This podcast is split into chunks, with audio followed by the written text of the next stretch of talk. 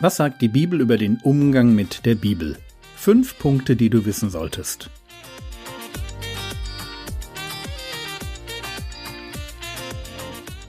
Theologie, die dich im Glauben wachsen lässt, nachfolge praktisch dein geistlicher Impuls für den Tag.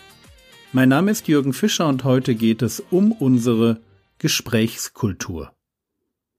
Wenn junge Leute bei uns wohnen, weil sie zum Beispiel in unserer Gemeinde ein Bibelschulpraktikum absolvieren oder sich einfach eine Zeit des geistlichen Wachstums wünschen.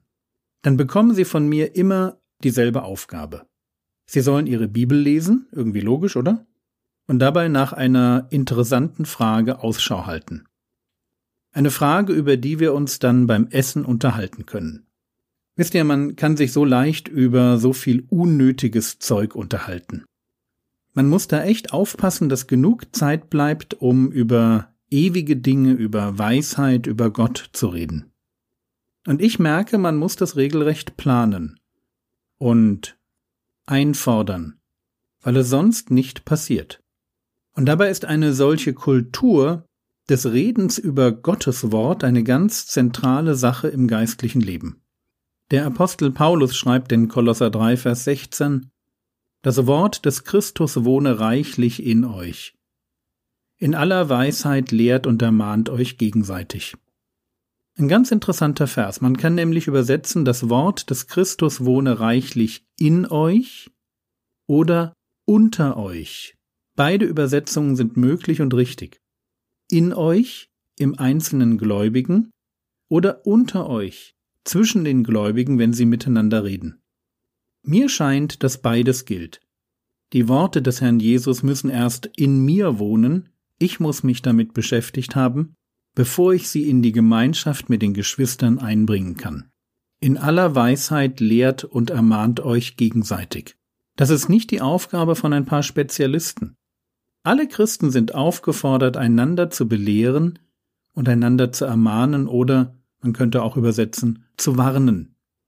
Erst lasse ich das Wort Gottes in mir wohnen, lerne Weisheit und lerne auch, was ich besser nicht tun sollte, dann kann ich meinen Beitrag in der Gemeinschaft leisten und anderen Geschwistern mit dem, was ich gelernt habe, dienen. Aber das funktioniert natürlich nur, wenn man eine entsprechende Gesprächskultur hat. Wenn Christen daran gewöhnt sind, sich übers Wetter, den Urlaub, die Fußball-Bundesliga oder Politik zu unterhalten, aber nicht über biblische Themen, dann werden sie einander nicht belehren und warnen. Dann werden sie das vielleicht sogar als einen Eingriff in ihre Privatsphäre verstehen. Eine bibelzentrierte Gesprächskultur gehört für mich zu den Dingen, die ich mir für das Miteinander von geistlichen Geschwistern mit am meisten wünsche. Und diese Kultur beginnt natürlich zu Hause in der Familie. 5. Mose 6, Vers 6. Und diese Worte, die ich dir heute gebiete, sollen in deinem Herzen sein. Das Herz ist im Alten Testament ein Bild fürs Denken, Wollen und Entscheiden.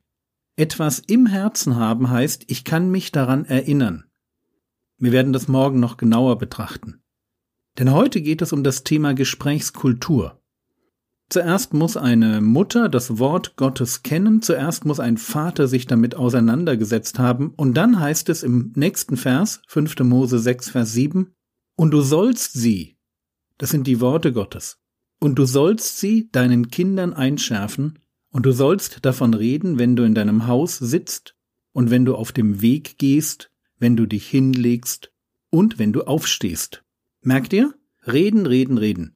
Du sollst davon reden, wenn du dich auf den Balkonstuhl setzt, wenn du im Auto unterwegs bist, kurz vor dem Einschlafen und morgens beim Zähneputzen. Die Aufgabe von Eltern besteht darin, mit ihren Kindern über das Wort Gottes zu reden. Aber eben nicht im Rahmen einer Familienandacht. Ich habe nichts gegen eine Familienandacht. Aber wie leicht wirkt die aufgesetzt und wird als Fremdkörper wahrgenommen. Jetzt ist Papa fromm. Jetzt holt Mama die Bibel raus. Das ist nicht, was wir in 5. Mose 6 lesen. Dort beginnt alles damit, dass die Eltern etwas im Herzen haben, nämlich Gottes Wort. Und weil ihnen Gottes Wort so viel bedeutet, so viel, dass sie selbst darüber nachdenken, deshalb schaffen sie eine Gesprächskultur, in der ganz selbstverständlich viel über Gottes Wort geredet wird. Der Mund geht tatsächlich von dem über, was im Herzen ist. Oder, wie der Herr Jesus sich ausdrückt, aus der Fülle des Herzens redet sein Mund. Aber noch einmal zurück zur Familienandacht. Ich bin wirklich nicht dagegen, wenn sie als Highlight in eine Kultur eingebettet ist, in der es normal ist, viel über die Bibel zu reden. Normal, weil vor allem die Eltern etwas zu sagen haben. Wenn Eltern selbst auf Entdeckungstour sind, das Wort Gottes ihnen lieb ist und lieb bleibt, dann werden ihnen die eigenen Kindern die Faszination abnehmen und sich irgendwann selbst auf die Reise machen, die Bibel zu entdecken. Zurück zur Gesprächskultur. Ich wünsche mir Christen, die miteinander über die Bibel und über biblische Themen reden. Ich wünsche mir so eine Kultur des Austauschs, weil sie Ausdruck ist von einer tief sitzenden Liebe zu Gottes Wort. Ausdruck von dem Wunsch, Gott zu gefallen und natürlich auch von dem Wunsch, einander mit dem Guten zu dienen, was wir selbst von Gott schon empfangen haben. Wisst ihr, wir leben in einer Zeit, die uns beschäftigen will. Was gibt es nicht alles zu wissen? Für mich als jemanden, der Technik als Herausforderung betrachtet, gehören YouTube-Tutorials inzwischen wie selbstverständlich zu meinem Leben dazu.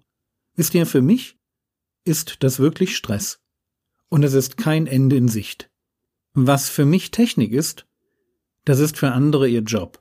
Die Kleinkindphase, der demente Vater, das kaputte Auto.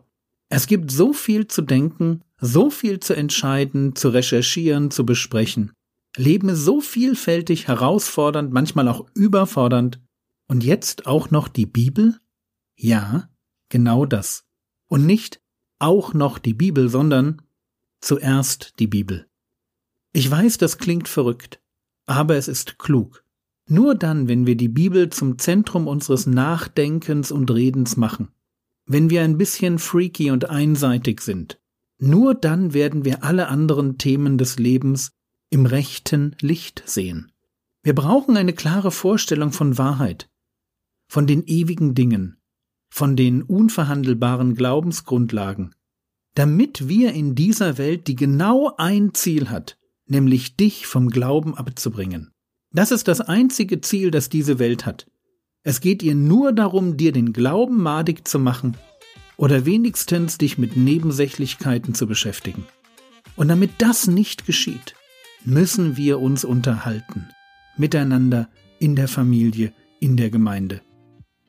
Und der biblische Tipp im Umgang mit der Bibel ist der, schaffe in deinem Umfeld eine von biblischen Themen geprägte Gesprächskultur. Mach es normal, über die Bibel zu reden.